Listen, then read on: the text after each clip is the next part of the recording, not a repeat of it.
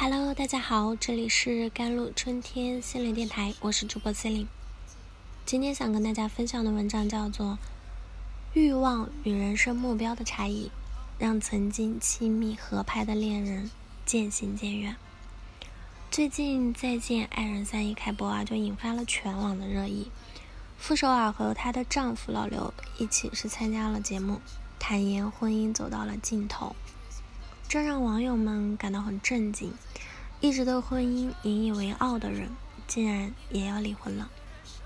在大家的印象中，傅首尔和老刘的爱情故事呢，一直是很令人羡慕的。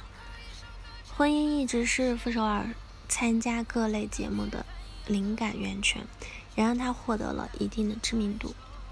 她的老公呢，虽然充当了全职丈夫的角色。但能感受到她的性格很温和、稳定，和傅首尔是互补的。但这次，竟然是她老公主动提出离婚，而傅首尔呢，也表示她和老刘依旧有感情，也没有发生任何原则性的问题，但就是感觉这段关系维持不下去了。我其实还挺快乐的。老刘本身也是一个比较容易快乐的人，他们俩呢都有各自的快乐，但是越来越少和对方是有关系的。许多人都为他们的关系走到这一步是感到可惜，但这样的遗憾其实每天都在上演。有很多恋爱长跑的人都没有走到最后啊，很多婚姻都逃不过七年之痒的魔咒。为什么会这样？难道爱情注定会消失？我们该怎么做，关系才能长久？电影《花束般的恋爱》呢，讲述的就是一个因无法同步成长，最后不得不分开的爱情故事。影片里呢，男女的主角是两个灵魂百分百契合的伴侣，他们结识于学生时代，都喜欢穿帆布鞋，用电影票根做书签去看美术展。但走入社会后，他们对日后的规划是出现了严重的分歧。男主山一麦是希望努力挣钱去承担人生责任，而女主八谷娟是则希望坚持自己的爱好，甚至不惜为此辞去工作。一个为了应酬天天在外奔波，一个为了理想选择与现实博弈。希望与人生目标的差异，让曾经亲密合拍的恋人。渐行渐远。山一麦是觉得解决问题的方式就是结婚生孩子，踏踏实实的过着平淡的生活。八谷娟觉得分开才能解决，因为他不愿意用婚姻将彼此捆绑在一起，忍受两个人的寂寞。最终呢，两人还是分道扬镳。我们也能从这个故事对傅首尔和她老公的感情问题是窥见一二的，因为。傅首尔现在是每天都很忙，和她老公分享的时间就很少，而她老公每天只有两件事：送孩子上学、接孩子回家。一个急速向上，一个原地打转；一个意气风发，一个郁郁寡欢。她觉得自己的生活很封闭，她老公是很有挫败感，想要逃离这种状态。其实很多人不知道，他们曾在七年之痒时就离过一次婚。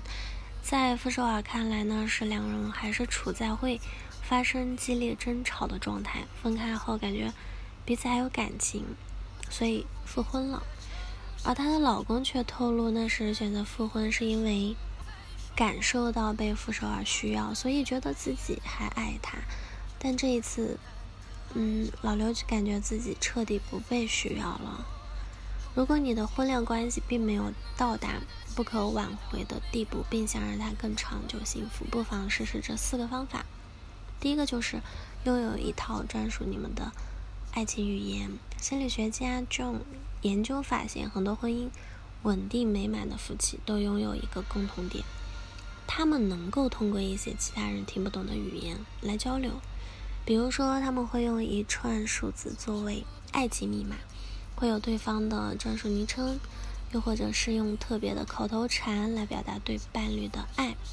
第二点就是产生矛盾时有效沟通。很多人知道遇到问题时要和伴侣及时沟通，但不知道有效沟通更重要，因为很多时候没有技巧的及时沟通，会让我们陷入争吵，甚至造成难以挽回的局面嘛。有效沟通则是以目的为前提的沟通。与伴侣沟通之前，可以先反问自己：我想要冲突还是和谐？自卫还是互信？妥协还是寻找完善的解决方法？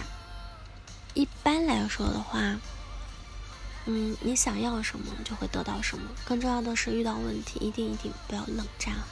第三就是过度依赖伴侣，适度依赖能让关系长久维持，即在依赖和独立两个互相矛盾的状态中间取得平衡。如果我们在关系中太要强，不懂得适时的示弱，可能会伤害伴侣的积极性，让他们感觉自己不被需要。第四点就是彼此涵容了。亲密关系里最高级的状态，其实就是互相涵容。